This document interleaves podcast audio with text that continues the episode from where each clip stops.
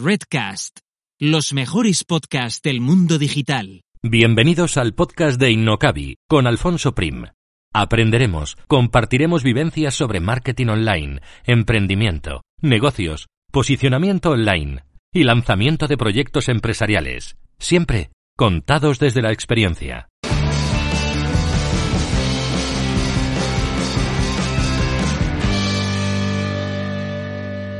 Y antes de pasar al contenido principal de hoy, un mensaje del patrocinador de este episodio, Mailing Ya, una agencia especializada en email marketing para e-commerce que te ayudará a aumentar ventas y fidelizar clientes gracias al email marketing.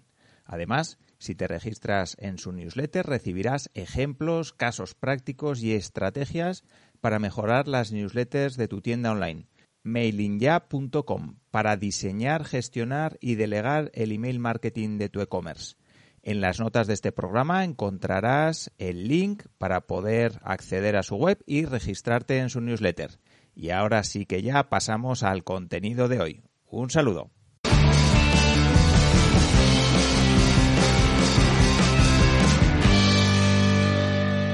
Hoy hablamos con Leopoldo Alandete, experto en hacer crecer exponencialmente empresas y directivos. Leopoldo es creador del método 550 grados y de acción masiva inmediata. De 550 grados da una vuelta y media a cómo piensan, toman decisiones y actúan directivos y empresas, un método del que por supuesto hablaremos en la entrevista.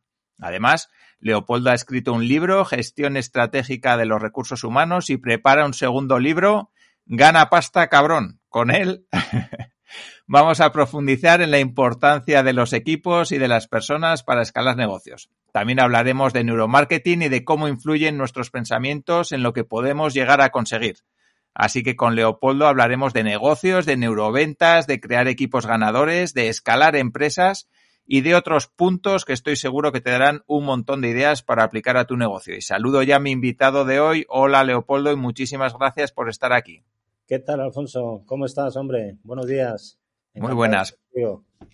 Pues muy bien, muy bien. Eh, con muchas ganas de hablar contigo y de aprender cómo escalar empresas, cómo, cómo ser mejores profesionales y de conocer ese método también. Así que, si te parece, empezamos. Y sí que te voy a pedir que nos cuentes brevemente para las personas que nos están escuchando y que quizá no sepan, no te conozcan, eh, que nos cuentes un poquito quién eres, de manera breve y luego ya entraremos un poco más en detalle. Bien, eh, soy una persona que la semana pasada cogió un catarro brutal y no podía hablar y ahora puede hablar ayudándose de Halls y, y bebiendo, bebiendo agua. Bueno, básicamente yo soy un emprendedor. Yo desde pequeñito, cuando tenía 14 años, ya quería ser emprendedor y me apasiona emprender y me apasiona ayudar a que otras empresas eh, y otros profesionales emprendan. Eso significa que mm, tengo mucha pasión haciendo esto, me gustan mucho todos los procesos de evolución, de transformación. Yo no hablo de cambios, sino de evolución y de transformación y me gusta mucho el, el aprendizaje. Soy un enamorado de, del mundo de las empresas. Ya con 14 años, por ejemplo, me fui a Estados Unidos para conocer cómo funcionaba en Estados Unidos eh, todo esto. Estamos hablando del año 1976. Un chaval con 14 años sacando fotos en, en Arkansas, que es un estado que está ahí medio perdido en mitad de Estados Unidos, eh, en las tiendas de Walmart. Walmart, como sabéis, es el corte inglés, pero multiplicado por 300. Vale, vale. Y de ahí, ¿cómo, ¿cómo ha evolucionado un poco tu trayectoria? Cuéntanos un poquito pues mira, mi trayectoria es muy simple. Yo estoy trabajando, digamos, para terceros durante un periodo de tiempo limitado, eh, durante no más de tres años, y ya con 25, 26 años lanzo mi primera empresa y mi primer emprendimiento. Mi primer emprendimiento es un emprendimiento de temas de headhunting, de selección de personal, y luego, pues, por curiosidades de la vida, haciendo un curso como alumno en este caso, en el IS, uno de los profesores me dijo, oye, Leopoldo, ¿tú puedes dar una charla tal día de, tal cosa? Yo nunca había dado una charla en mi vida ni nada por el estilo y le dije, bueno, sí, pero quiero saber dos cosas. Primero, ¿de qué va el tema? Me dijo, bueno, pues eh, me dijo el tema, que era un tema que más o menos conocía. Y segundo, ¿dónde es y cuánta gente va a ver? Y me dice, pues mira, sería en Pamplona. Yo no había estado en Pamplona en mi vida, en la Universidad de Navarra, no había estado en la Universidad de Navarra eh, en mi vida y 500 personas. Primera vez que hablas en público, 500 personas. digo, ah, joder, pues súper guay. Sí, sí, y además Pamplona, gran ciudad y público difícil. Bueno, yo me lo pasé, no me lo pasé tan mal, no me tiraron muchos tomates y a partir de ahí empezó la historia. ¿Y cómo empieza la historia? Bueno, pues creo, creo mi empresa, mi empresa, empezamos a tener más clientes, más clientes, más clientes, más clientes, más clientes clientes fuertes, potentes, etcétera, en temas de consultoría, en temas, lo de la selección, eh, estoy como seis, seis, años con eso, pero luego ya evoluciona lo que es consultoría y transformación de empresas y desde ahí hasta, hasta aquí, ¿no? teniendo empresas en España y teniendo empresas también en Latinoamérica, en Chile. Trabajando, vale. Trabajando en Chile. En vale. Vale, sí, sí que te voy a pedir luego un poquito más adelante que nos cuentes algún ejemplo y que nos cuentes, por supuesto, ese, ese, método, que entres un poquito más en detalle, sobre todo para que podamos extraer cosas que nos ayuden, pues eso, en nuestro día a día. Pues eh, cuando tú quieras, si quieres que te lo explique ahora o más adelante, como, como quieras. Vale, eh, un poquito más adelante, porque sí que me gustaría, eh, eso, ¿no? Has dicho que de repente te ponen ahí delante de 500 personas a hablar de un tema que te lo han dicho pues hace un rato, ¿no? Como quien dice.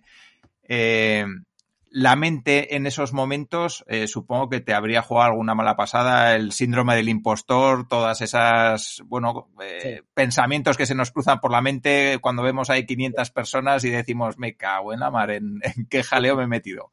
Sí, bueno, eh, un pequeño matiz, no me ponen, me ofrecen ponerme y yo voluntariamente digo, sí, me mola. Vale, o sea, vale, no es vale. diga, oye, tienes que hacerlo. No, no, Sí, eh, sí, sí, oye, te doy esta oportunidad. Y digo, yo, joder, pues fenomenal, estupendo. ¿Qué es lo que pasa? Pues sí, ese, esas situaciones pasaron, pero de alguna forma, mmm, entre comillas, tenía una ventaja. Tenía una ventaja que era la siguiente. Yo desde que tengo 14, 15 años entreno mi mente. Entreno mi mente, hice un programa de entrenamiento mental, de desarrollo de las capacidades mentales. Es un método, en fin, muy conocido, se llama Silva Mind Control, de desarrollo de las capacidades mentales, el método Silva. Y entonces yo cuando fui ahí, mm, yo trabajo mucho la visualización. Entonces yo hice una visualización de que todo me iba a salir estupendo. Entonces cuando tú trabajas tu mente, a mí el tema de la mente es uno de los temas que, en fin, que me apasiona, que llevo muchos años investigando, trabajando eh, en ello, ¿no? De forma muy activa. Eh, si tú visualizas que algo te va a salir bien, las posibilidades de que te salgan bien se multiplican exponencialmente.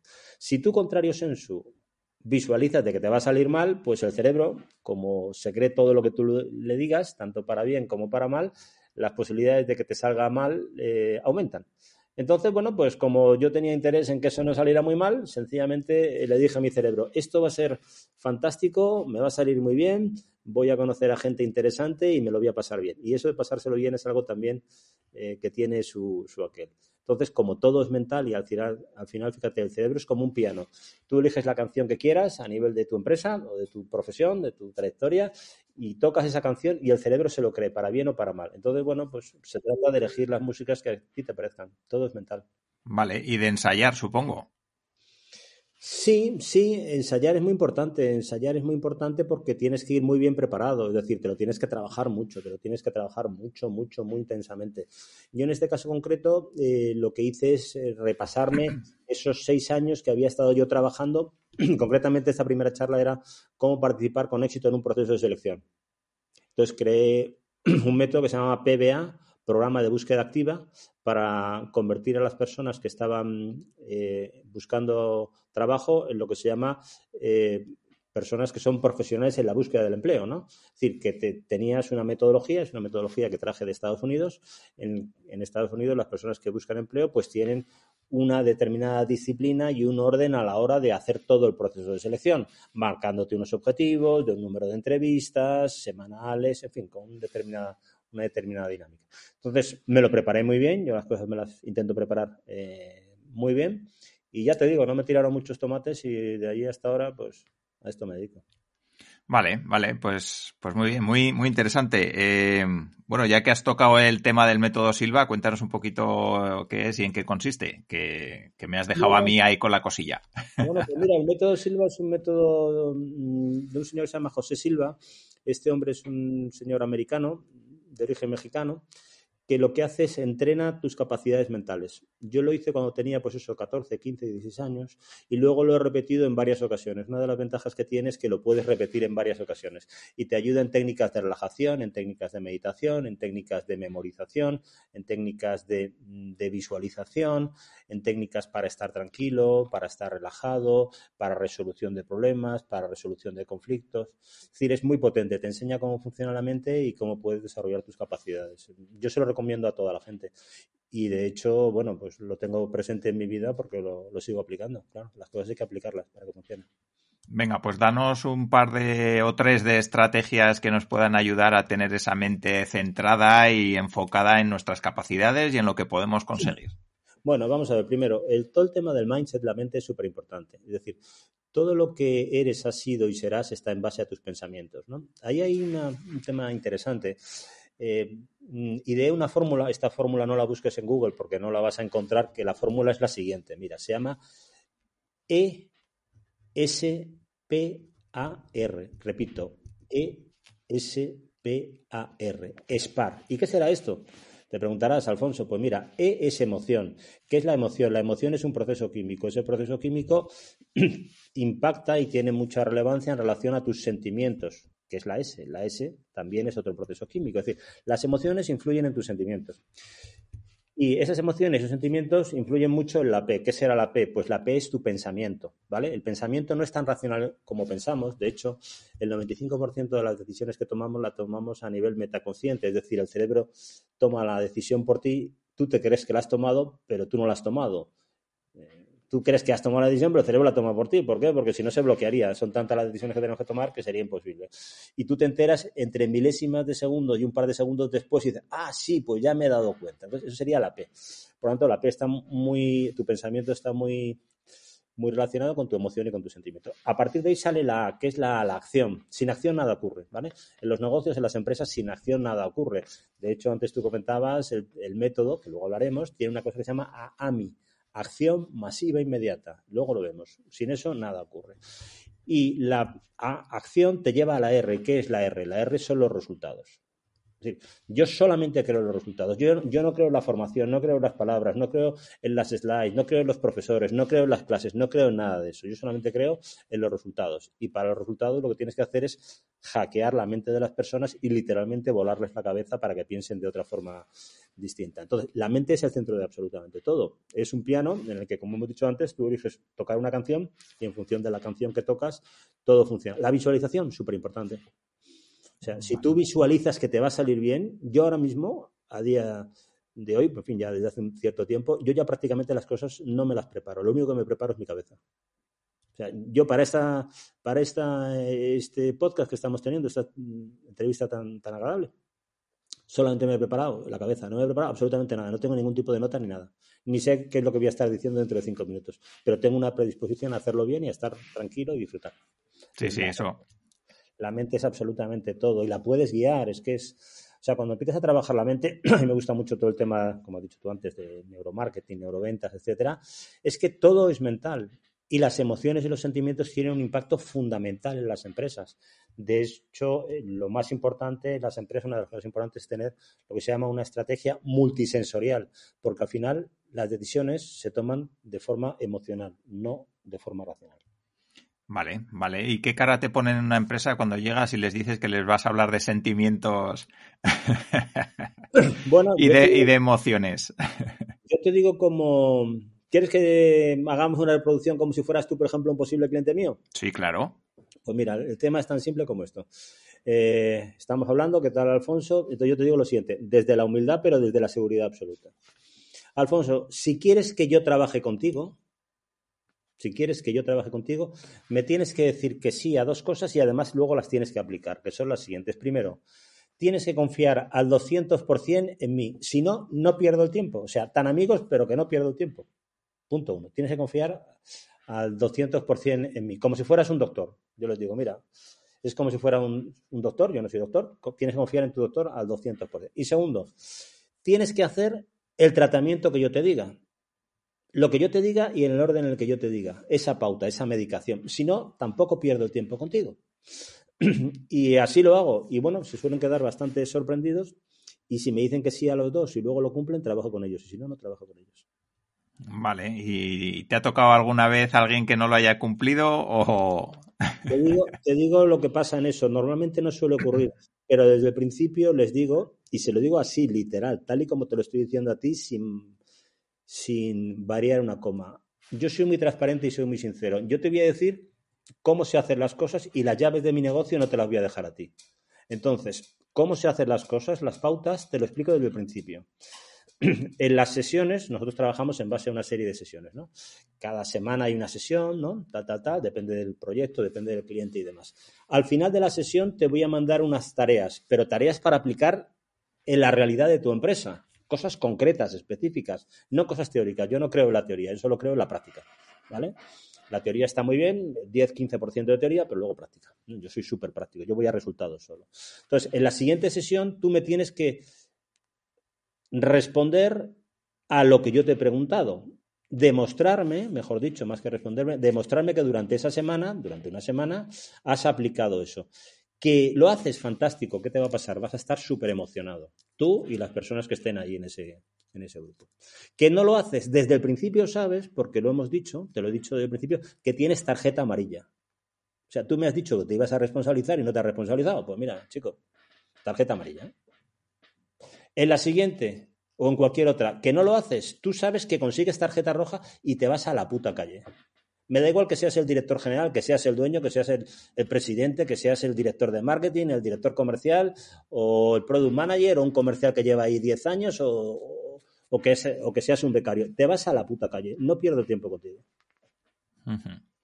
Vale, Venga, me, me, gusta, me gusta. Vamos a, vamos a darle caña al método de 550 grados, que ahora sí que ya estoy caliente como para... Bien, bien, bien, bien, Pues vamos a por ello, Alfonso, vamos a por ello. Vamos a ver, 550 grados. Una circunferencia que tiene 360 grados, ¿no? Sí. Si tú le das una vuelta y media y un poquito más, sumas 190 grados, un poquito más. De eso se trata, darle una vuelta y media a la forma en la que piensan las personas a la forma en la que actúan y a la forma en la que toman decisiones. Todo esto basado en la neurociencia y trabajando mucho, entre otras cosas, el pensamiento crítico. El pensamiento crítico es algo que no se enseña, a mí es un tema que me apasiona. El pensamiento crítico significa básicamente dudar de absolutamente todo, incluso de tu propio esquema de pensamiento. Con lo cual, todas tus percepciones de la realidad a lo mejor no son siempre las más acertadas, tu actitud a lo mejor no es la más acertada, tu mindset, tu mentalidad no es la más acertada, por lo tanto se necesita eh, un proceso de desaprendizaje acelerado. Hay un señor que se llama Alvin Toffler, este señor eh, es un americano, ya murió, que escribió diferentes bestsellers, era un futurólogo, entre ellos uno que se llamaba La Quinta Ola. ¿Y qué es lo que nos decía él? Él nos decía que los ignorantes en el siglo XX, o el siglo XXI mejor, no serán los que no saben leer y escribir, que se supone, aunque a veces es mucho suponer, que la gente sabe leer y, escribir. Vale, a veces es mucho suponer. Bueno, pues no serán esos, sino aquellos que no tengan capacidad para desaprender rápidamente y luego volver a reaprender. Es decir, nosotros lo que hacemos es literalmente volamos la cabeza a la gente porque te vas a cuestionar todo lo que hasta este momento tú has considerado a lo mejor como un elemento súper importante, un dogma de fe para ti, que a lo mejor, oye, funciona, pero otras cosas que tú piensas no funcionan. Por ejemplo, hay que tener muy claro qué clientes te interesan y qué clientes no te interesan. Nunca hay que confundir facturación con rentabilidad. Hay que tener muy claro lo que hay que hacer y, y lo que no hay que hacer. Hay que tener muy claro, por ejemplo, aparte de 50 cosas más, que hay que saber contratar despacio y despedir muy rápido. Las empresas lo que hacen es, tienen un momento de que necesitan gente y contratan muy rápido, ¿vale? Y lo hacen no muy bien. Y tienen gente que no le funciona y tardan mucho en despedirla. No, no, no. Hazlo justamente al revés. Contrata despacio, elige bien a las personas. Para elegir a las personas lo que tienes que hacer es básicamente tener gente que sea perseverante. La perseverancia es lo más importante y gente que pueda tener un buen nivel de compromiso y que tenga buena química contigo. No te cojas el más listo que no lo necesitas, cógete a gente normal, pero que realmente sea perseverante y que se, quiera comprometer, ¿no? Y bueno, pues entonces esa vuelta y media hace que, mm, que, le des una vuelta y media a los resultados de tu negocio. Pero claro, aquí hablamos de estrategia. Yo la estrategia, en fin, me gusta mucho, he dado muchísimas sesiones, 17 eh, universidades y business school hablando de, de estrategia en siete países. ¿no?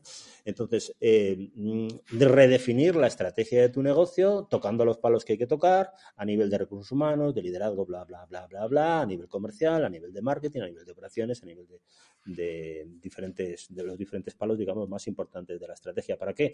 Para darte cuenta de que puedes conseguir cosas que nunca has conseguido y de que el crecimiento es ilimitado. Fíjate, solamente aquellos que son capaces de ver lo invisible son aquellos que son capaces de conseguir lo imposible.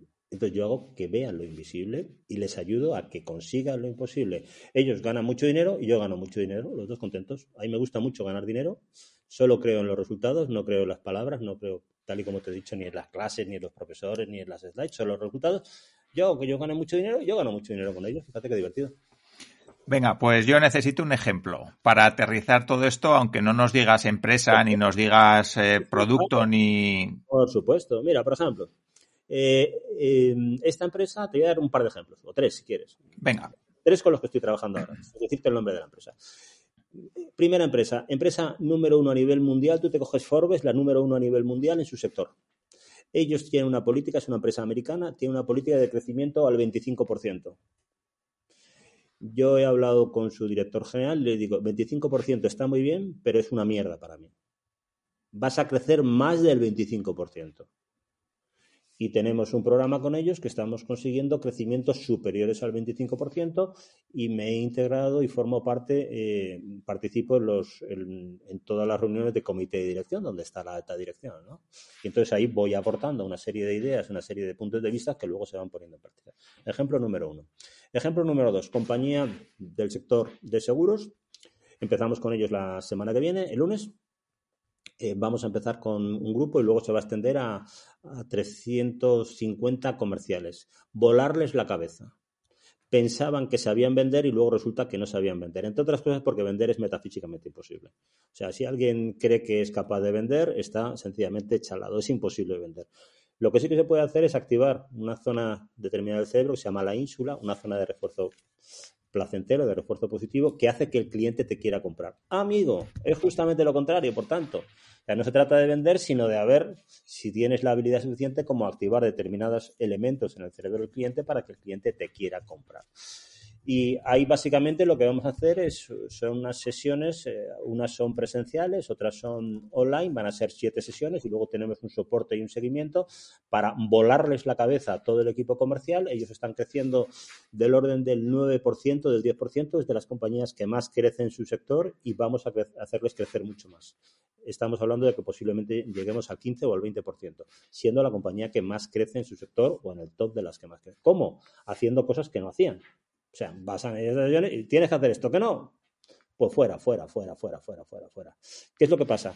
Cuando tú estableces esta dinámica, la gente de verdad se compromete. ¿Por qué? Porque tú lo aplicas, te das cuenta de que te funciona y, te emocionas. Claro, como no es una formación, como es un hackeo de la cabeza, como es levantarte la, o sea, volarte la, tapa de, los sesos, volarte la cabeza es como, como digo, te das cuenta que funciona y dices, hostias, tío, me cago en la puta, pues tenía que haber hecho esto antes. ¿Cómo que no me he dado cuenta? Bueno, no te has dado cuenta porque muchas veces no nos damos cuenta de nada. Somos bastante, bastante lerdos en línea general y luego eh, las personas en general eh, el cerebro funciona así, no es ninguna, ningún secreto, tú lo sabes perfectamente. El cerebro es per se extraordinariamente vago. No se quiere esforzar nunca, salvo que haya una situación realmente de, peligro real o ficticio que convierte en real. ¿no? Vale, yo lo de, lo de volar la cabeza necesito un ejemplo, Leopoldo. eh, quiero decir... Eh, Perfecto, muy bien. Un ejemplo, te voy a decir, mira, eh, esta empresa, esta empresa del sector de servicios, ¿vale? Que están creciendo al 9% y que vamos a pasar al 15%. Eh, tiene una reunión conmigo y me dicen, mira, eh, mis comerciales saben vender muy bien, pero lo que necesito es que les motives, que les animes. Están plof por el tema de las situaciones que hay ahora. ¿Vale? Y demás, eh, esa incertidumbre les provoca mucho estrés, mucha desesperación, piensan que ya no pueden vender más, que, le están dando vuelta a los clientes que tienen, etcétera, etcétera. No, perdón, eh, que venden muy bien, pero que están así como muy desanimados y demás, ¿vale? Le digo, fenomenal, pues vamos a hacer una cosa, vamos a hacer una cosa que se llama estación cero. ¿Qué es estación cero? Tú me dices que te duele esta muela, ¿no? Yo te digo, ah, sí, muy bien, fenomenal, vale. A ver, campeón, abre la boca, siéntate ahí como un dentista, abre la boca. Te duele la C9, pero la C7 y la C8 tienes caries. En la C14 tienes no sé qué, y aquí tienes lo que sea. A ti lo que te pasa es eso Y además esto, esto y esto. Por lo tanto, no es solamente que te tenga que motivar a tu gente e impulsarla, que lo vamos a hacer, sino que además tengo que hacer una reinvención comercial. La gente no sabe vender. La gente en tu organización está despachando, no sabe vender. Están acostumbrados a que le vengan a sus oficinas o bien que por teléfono les llamen. Con todo el tema de los dos últimos años y demás, ya el funcionamiento de las oficinas es eh, ya es radicalmente distinto. La gente no va a una oficina a, comprar este tipo de, servicios y entonces tienes que replantearte todo el, todo el modelo de venta que tienes. Y entonces va a haber dos sesiones de lo que llamamos impulso, motivación, etcétera, y luego cinco sesiones de reinvención comercial, donde vamos a meter un montón de cosas que no haces. Y esas cosas, esas cosas que no haces, ¿de dónde vienen? ¿Se las propones tú? ¿Hacéis una sesión de creatividad para que surjan nuevas ideas? ¿Cómo, ¿cómo funciona? ¿Esas sesiones de qué provienen? Provienen de estación cero. ¿Qué es estación cero? Ese sentarse con el dentista, abrir la boca, porque el dentista va a ver absolutamente todo. Yo cuando empiezo a trabajar con un cliente le digo, mira, si tú quieres que yo trabaje contigo, te vuelvo a decir, no desde la autosuficiencia ni desde la chulería, sino desde la absoluta seguridad de que esto funciona, si quieres que yo trabaje contigo, primero, a lo mejor necesitamos hacer estación cero. ¿Qué es estación cero? Estación cero es ver exactamente cómo funciona tu empresa. Entonces, hablo con clientes satisfechos, con clientes insatisfechos, con empleados contentos, con empleados eh, descontentos, visito tus instalaciones, me hago pasar por clientes, hago llamadas, eh, eh, contrato tus productos tuyos a través de la web, etcétera. Con lo cual, veo todo el proceso Hablo con tus directivos, hablo con tus comerciales, hablo con, tus administrativos, o sea, me meto y no tengo ningún, eh, no puedo tener ninguna cortapisa, porque si tengo alguna cortapisa, directamente vete a trabajar con otro, no me interesa trabajar contigo, y me meto en profundidad a ver cómo funciona todo tu negocio por dentro. Y a partir de ahí surgen las ideas. Ahora, a las eh, dentro de una hora y media, estoy presentando un informe de 50 páginas de lo que es estación cero de esta empresa con cosas muy concretas de todas las reuniones que he tenido con los eh, directores eh, delegados, comerciales, administrativos, llamadas, visitas, etcétera, etcétera, etcétera. Cosas concretas y específicas. Nada de teoría. Vale. Vamos a ir al detalle.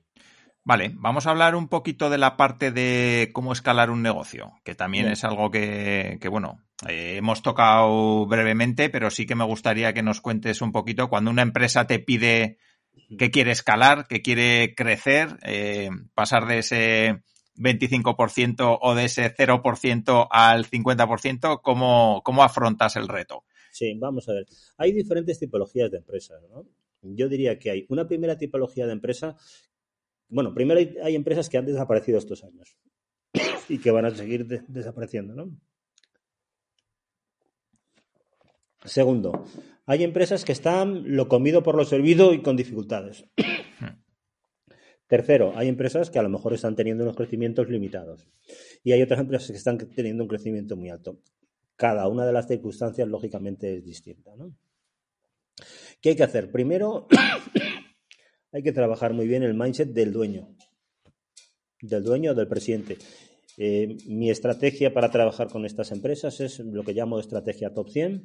Elijo 100 empresas y solamente hablo con los dueños, con los CEOs o con los presidentes. No me interesa hablar con un director comercial, un director de marketing, un director de... porque no tienen capacidad de decisión y yo no estoy para perder el tiempo. O sea, a mí no me interesa hablar con un director de recursos humanos, porque el director de recursos humanos tiene que convocar no sé qué, tiene que ver, esperar un mes a ver si su, director general recibe. No, yo no pierdo tiempo. Yo voy directamente al dueño, voy directamente al presidente, voy directamente al CEO. Entonces, hablo con el CEO y es una conversación que no tiene que durar más de 30, 40, 50 minutos. O le gusta mi método o no le gusta. Si no le gusta, tan amigo. Fenomenal, no pierdo el tiempo ni él tampoco. Y si le gusta, que se lo hago en los mismos términos que te estoy diciendo y el récord lo tengo en cerrar un cliente en dos minutos y 34 segundos. El tío me dice, bueno, vale, mm, mm, de acuerdo, ¿cuándo empezamos? Cuando el cliente dice cuándo empezamos o, cuánto me vas a cobrar, pues ya el tema está, está cerrado. Entonces, hablo con el decisor.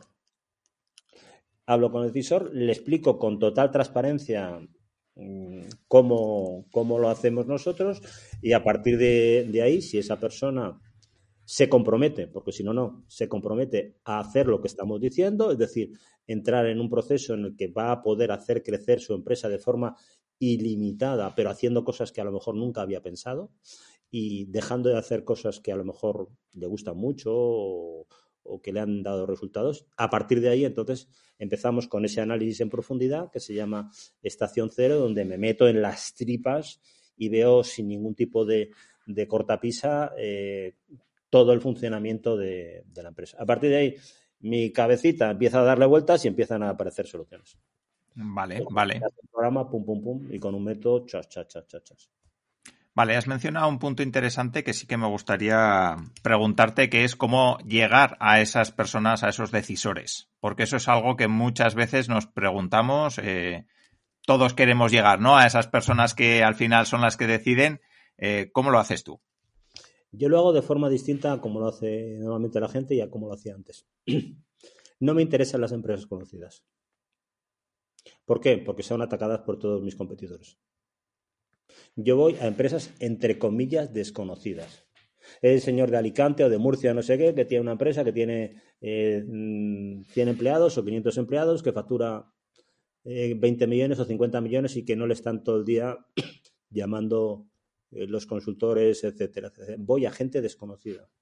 Los, básicamente, gente que tiene mucha pasta y que no es conocida yo creo que es muy importante tener una estrategia disruptiva y diferenciarte de la competencia. Yo no voy a estar llamando a Motorola, a Nestlé, etcétera, entre otras cosas porque son clientes que ya he tenido y, y que no me interesa porque el ciclo de decisión es muy largo y el periodo de pago es muy largo. A mí me interesa empresas de hablar con el decisor, que me paguen rápido y poder hacerlo trabajando a mi gusto. Entonces, si tengo que pasar por un comité, de otro comité, de otro comité, para tirarme cuatro meses para empezar, ese negocio a mí no, no me interesa, o sea que no, hablo contigo, tú eres el dueño, me lo invento, de una empresa que vende, yo qué sé, eh, vino, eh, motilla del palancar y que estás facturando 7 millones de euros y que quieres crecer, y hablo contigo y al final de la reunión decimos, bueno, vale, perfecto, ¿cómo vamos a montar esto? Vamos a pom, pom, pom, y en un mes estamos funcionando. No quiero hablar contigo si eres Nestlé y eres el director de recursos humanos, es que no, es que no hablo contigo. O sea, no voy a perder tiempo para que tú me digas que un mes para director de qué tal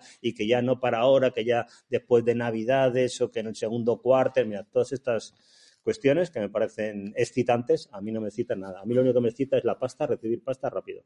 Y cuanto más mejor y hacerles que ganen pasta cuanto más mejor. Vale, vale. Vamos a hablar un poquito de la parte de tus libros. Eh, ¿Por qué escribir un libro? ¿Por qué estás preparando ese segundo? Eh, cuéntanos un poquito esa parte. Bueno, vamos a ver, yo creo que el libro es una especie como de autorreflexión, ¿no? El primero se, llamaba Gestión Estratégica de los Recursos Humanos, fue un, libro bajo pedido, me lo pidió un cliente. En este caso concreto eh, fue una asociación de mujeres empresarias. Me lo pidieron y como tal lo hice. Un libro de lo que es los elementos más importantes de la gestión estratégica de los recursos humanos. Bueno, bien, bien. Fue bajo pedido. Y el segundo se llama Gana o ganarás pasta cabrón. ¿Eh? ¿Por qué gana o ganarás pasta, cabrón? Porque voy a hacer que la gente gane pasta. A mí me interesa ganar pasta. O sea, yo cuanto más pasta gane, mejor. Y te lo digo así de simple. Y me interesa que tú ganes pasta, porque tú vas a ganar mucha pasta y una pasta de la, una parte de la pasta que tú vas a ganar me la vas a dar a mí. Y entonces todos están amigos, ¿no? Eso está, eso es fenomenal. ¿Por qué escribir un libro? Bueno, pues es una serie de cuestiones reales, nada de teoría, cuestiones reales de lo que he ido aprendiendo yo en estos 37 años. En estos 37 años ha habido un montón de cosas que he hecho mal.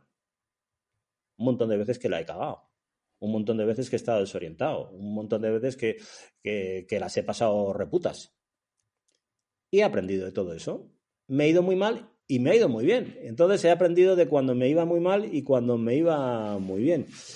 Y bueno, yo creo que es condensar el conocimiento y la experiencia de 37 años que puede ser interesante. A mí me hubiera, me hubiera encantado que me regalaran un libro como ese. El año que viene lo saco, un tío que lleva 37 años dándose de hostias con empresas, haciendo tal, equivocándose muchas veces, acertando también algunas.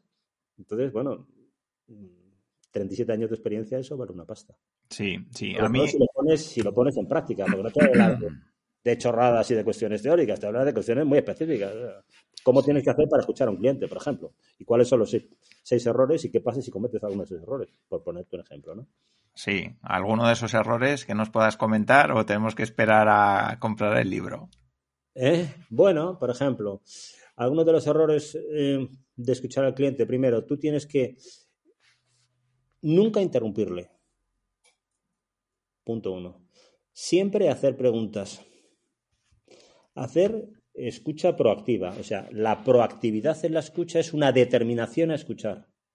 No distraerte con otros temas. No mencionarle lo que te ocurre a ti. No, es que a mí me ocurrió. No, no, no, no, no, no se trata de eso. Asentir con el lenguaje corporal. Mirarle fijamente. Esas son algunas de las claves. Vale, vale, interesante, interesante. Sí que me gustaría, has mencionado que, bueno, en algunas ocasiones, al final ese, ese primer libro y este segundo recoge un poco esos treinta y pico años de, de experiencia, de aciertos, de errores. Eh, ¿Cómo te recuperas de un error? Yo qué sé, eh, estás con una empresa, eh, no sé si te ha pasado, pero pues se hace algo que no ha funcionado como esperabais. ¿Cómo sales de esa? ¿Cómo te recuperas tú mentalmente? ¿Cómo ayudas a la empresa a que se recupere? Bien, esa parte. Bien, bien. Eh, yo creo que hay que aprender de los errores y el error forma parte del proceso. Entonces, eh, yo cuando trabajo con un cliente doy lo mejor que tengo. No me dejo absolutamente nada. Absolutamente nada. Y normalmente, yo te diría que ese normalmente es un porcentaje altísimo, las cosas salen muy bien la gente se pone muy contenta, pero claro, empieza a ver que, esto no me funcionaba y ahora, y ahora me funciona. ¿Qué pasa cuando hay un error? El error puede ser un error que haya cometido yo, por supuesto, o puede ser un error en cuanto a la aplicación o a la perseverancia de esa empresa. ¿Vale? Si es un error en cuanto a la perseverancia de esa empresa, eh, directamente en un momento determinado, si no hace lo que tiene que hacer, o sea, les digo, te vas a la puta calle, o sea que ya no trabajo más, eh, más contigo. Y lo que sí que solemos hacer normalmente es garantizar el resultado y una parte de nuestros honorarios lo ponemos en función de la consecución de ese resultado. Por ejemplo, otra empresa que no te he comentado, otra empresa, otro cliente con el que estamos trabajando ahora. Si no crecen más del 10%, no tenemos ningún fee variable. Si crecen más del 10%, tenemos una parte variable en función de ese crecimiento. Y ese crecimiento se mide en rentabilidad. ¿eh? No te estoy hablando en cuestiones etéreas, sino te estoy hablando en euros. ¿Cómo recuperarse de un error? Aprendiendo del error, intentando no repetirlo, eh, dándote cuenta de que tú puedes ser parte del error y dándote cuenta de que si la parte del error es por no aplicación del cliente, directamente deja de trabajar con ese cliente. Vale. Tú imagínate, te voy a poner un ejemplo tonto. Eh, tú eres odontólogo y resulta que a un cliente le has hecho unos aparatos de esto, no sé cómo se llaman, los brackets, ¿no? Sí. Y esa persona no se pone los brackets. Pues yo qué hago, yo le digo, pues tío, hasta aquí hemos llegado, que ya no vienes a ninguna sesión más conmigo porque si no te pones los brackets no va a haber una evolución y punto pelota. Con las empresas pasa igual. Si tú no haces eso no te va a funcionar hazlo y te funcionará. Y ya verás lo contento, porque claro, la gente se pone, se emociona, joder, qué bien, Leopoldo, no sé qué, no sé, porque empieza, empieza ya a funcionar la dinámica de la comunicación de una forma distinta, el liderazgo de una forma distinta, la venta de una forma distinta, la relación con el cliente de una forma distinta, el mindset de una forma distinta, ha cambiado la estrategia. Entonces, la gente se pone muy contenta para conseguir resultados. Vale, vale. Sí que me gustaría que toquemos un poquito la parte de neuromarketing también y, de neuroventas y todo lo neuro, vamos. Vale, vale. que soy neurofan desde hace muchos años. pues cuéntanos un poquito qué es y cómo nos puede ayudar en nuestro día a día como emprendedores, como empresarios e incluso como pues para vender nuestros productos, servicios. vamos a empezar si quieres por el principio y luego nos puedes dar algunas claves que, que nos ayuden. Claro, claro. Vamos a ver. La neuroventa y el neuromarketing son súper importantes. Vamos a ver, se trata de conocer cuál es el proceso de toma de decisiones del cliente y cómo influir en ese proceso de toma de decisiones. Tal y como hemos dicho, es imposible vender, es metafísicamente imposible vender. A nadie le gusta estar con un vendedor.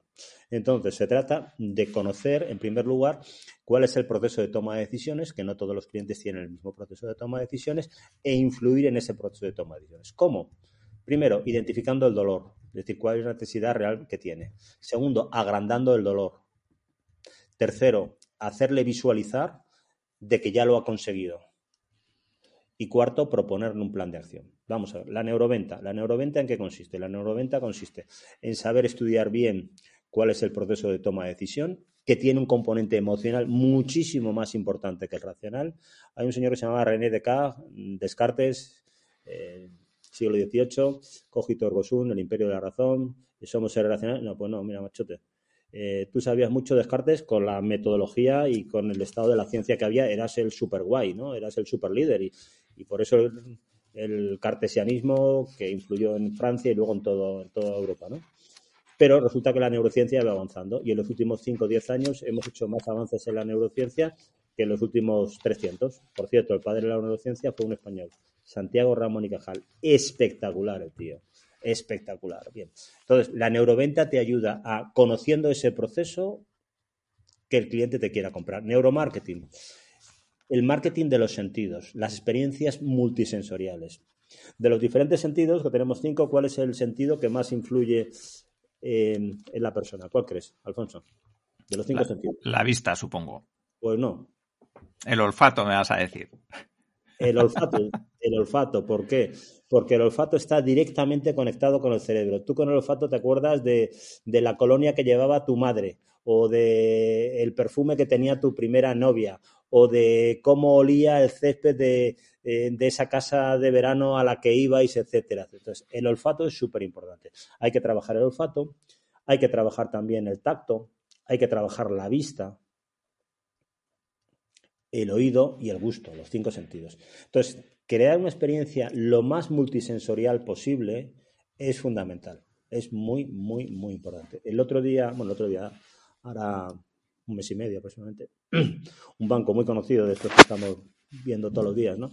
Me invitó a dar una, una charla a todo el equipo de marketing. Estaban ahí los veintitantos del equipo de marketing. Y querían lanzar unas nuevas tarjetas. Entonces, resulta que estaban lanzando unas nuevas tarjetas en, en, Italia, quería lanzarlo en España, etcétera, etcétera. Y lo primero que les pregunté es, ¿a qué van a oler las tarjetas? Me miraron y me dijeron, no entiendo la pregunta. Digo, te la repito. ¿A qué va a oler la tarjeta?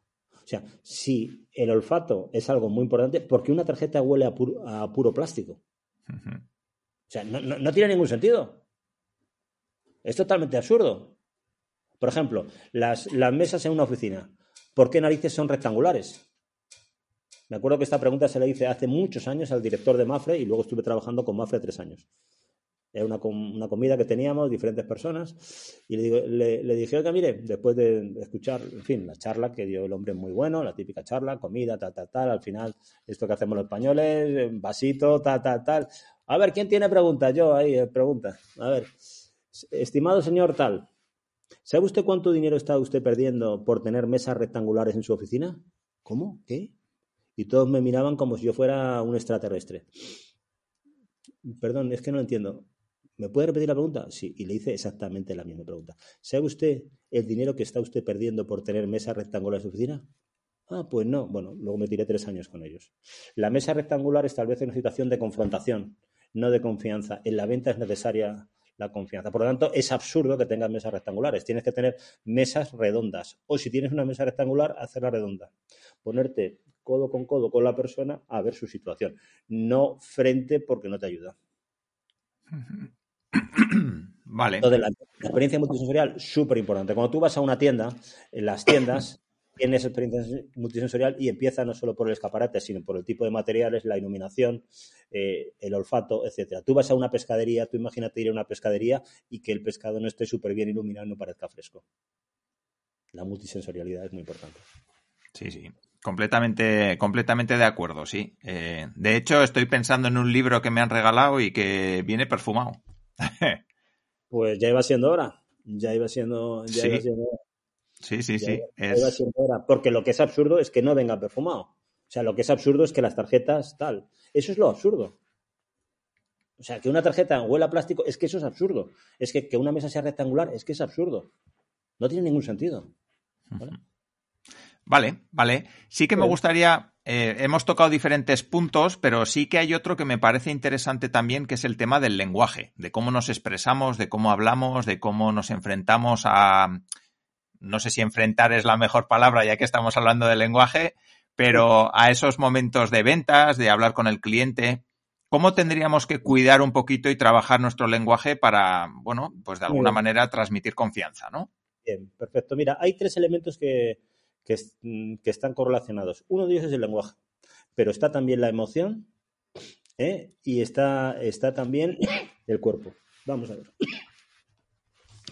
Si tú has hecho una visualización adecuada y tú vas tranquilo, relajado, acuérdate de la fórmula SPAR, procesos químicos, emoción, sentimiento, pensamiento, acción y resultado.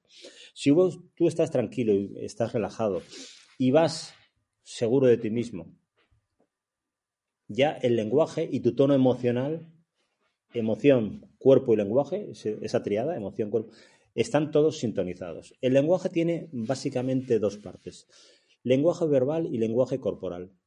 ¿Qué porcentaje del mensaje se transmite a través del lenguaje verbal, es decir, a través de las palabras?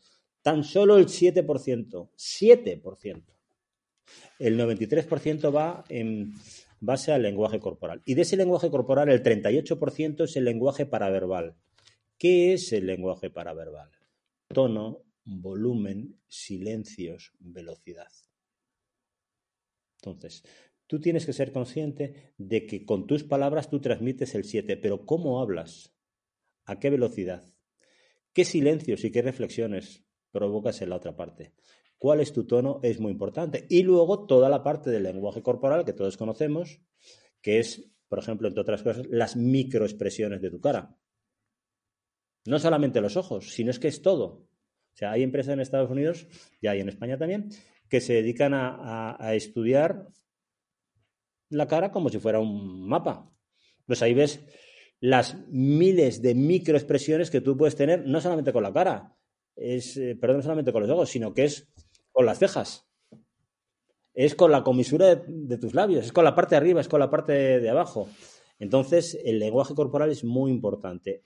Hay que saber utilizar bien el lenguaje corporal. ¿Y en la venta qué es lo más importante de todo? Pues lo más importante es acordarnos de Dumbo. ¿Y quién era Dumbo? El que tenía las orejas grandes.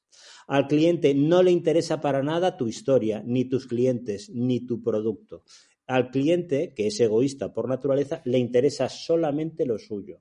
Por lo tanto, no hables de lo tuyo porque a él no le interesa absolutamente para nada. Si eres un buen vendedor, tienes que saber eso y tienes que saber que tienes que estar muy callado, hacer muchas preguntas, asentir con la cabeza tomar nota y hacer un resumen de las cosas. Cuanto más tiempo estés callado, mejor que mejor. No se trata de hablar, se trata de callarte, provocar silencios incómodos y hacer que el cliente te dé toda la información. Sí, eso, eso a mí me gusta poner en práctica, lo de que te callas y así el otro sigue hablando. Claro, claro, Incluso hay un tip muy bueno que se llama la, regla de los tres segundos y la regla de los tres segundos es la siguiente.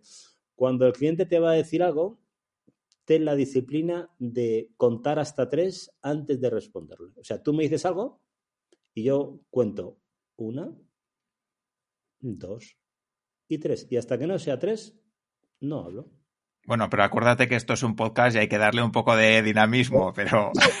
Por eso, por eso, estamos, por eso estamos no respetando la regla de los tres segundos, Alfonso, claro. Pero si fuera una reunión y si tú fueras un posible cliente mío, yo habría hablado nada. Yo, vamos, yo soy capaz de en una, en una hora no hablar absolutamente nada y solamente rellenar siete hojas escribiendo con un obseso. Yo, yo mis reuniones con los clientes, cuando son presenciales, que normalmente no las hago casi nunca presenciales, pero lo hago ya todo por Zoom, no me compensa ir presencial, no quiero perder tiempo. Eh, yo voy con un cuaderno y escribo cinco o seis hojas. Llego allí y le digo, mira, eh, esta primera reunión lo que quiero es conocerte. Y me escribo mis seis, mis siete hojas y hasta, y entonces tengo una cantidad de información brutal. Vale. Vale, eh, yo creo que hemos tocado diferentes puntos muy interesantes. Yo creo que, que, has dado pinceladas bien chulas. Sí que me gustaría pedirte una última cosa y es que nos recomiendes algún contenido interesante, ya sea un libro, un blog, un podcast, lo que tú quieras. Bien, yo creo que hay muchos. Eh, hay cosas, cada vez hay cosas más buenas. Pero voy a ir back to the fundamentals. El primer libro que me leí marcó mi vida. Cómo hacer amigos e influir en las personas, de Dale Carnegie. Se podría hablar de 150.000 libros más. A mí me apasionan los libros. ¿eh? Siempre me han apasionado. Pero me dices, un libro. Cómo ganar amigos e influir en las personas de Dale Carnegie. Aplícalo y te cambiará la vida. Espectacular. Vale, perfecto. Pues ahí quedará en las notas del programa y ahora sí que ya las personas que quieran saber más de ti, que quieran contratarte, que quieran eh, bueno, pues poner en práctica esos métodos que nos has contado, ¿dónde te pueden encontrar? Pues mira, me pueden encontrar en mi página web, www.leopoldoalandete.com o bien contactar conmigo en LinkedIn, Leopoldo Alandete. Vale, perfecto. O Leopoldo Alandete en LinkedIn y ahí, y ahí verás. Vale, perfecto. Pues ahí aparecerá también en las notas del programa para las personas que quieran. Pueden hacer clic desde ahí o directamente pues poner leopoldoalandete.com y, sí, lo pones en Google y ahí aparece un tal Leopoldo Alandete. Muy bien, pues perfecto. Pues muchísimas gracias, Leopoldo. Creo que, bueno, ha sido una charla amena y donde hemos encontrado un montón de cosas interesantes que podemos aplicar a nuestros negocios. Así que muchísimas gracias. Muy bien, pues muchas gracias. Disculpa la tos, pero ya te digo, la semana pasada estuve un poco pocho. Espero que le resulte interesante a la gente y cualquier persona que quiera contactar, pues estupendo, encantado. Un abrazo, Alfonso. Muy bien, perfecto. Pues hasta aquí la charla de hoy. Espero que os haya gustado a todas las personas que habéis llegado hasta el final. Por supuesto, eh, agradecer eh, esas valoraciones de cinco estrellas. Y nada, y como siempre, nos vemos en el siguiente episodio. Un saludo.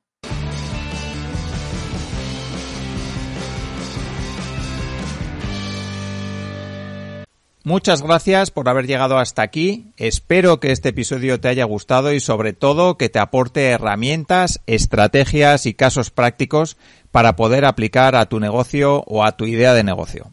Recuerda que puedes suscribirte al podcast de Inocabi en la plataforma donde lo estés escuchando, que puedes verlo también en YouTube y suscribirte al canal de Inocabi en YouTube y suscribirte a nuestra newsletter para estar al tanto de todo lo que publico.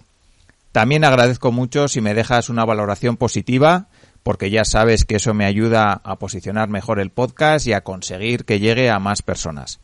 Recuerda que en innocabi.com tienes más información, contenidos, cursos y asesoramiento para lanzar tu negocio, formación en Lean Startup y en Marketing Online para ayudarte a convertir tu idea en un negocio real. Muchas gracias por todo y nos vemos en el siguiente episodio. Un saludo. Si quieres avanzar con tu startup, empresa o proyecto emprendedor, en Innocabi encontrarás la información que te ayudará a conseguirlo. www.innocabi.com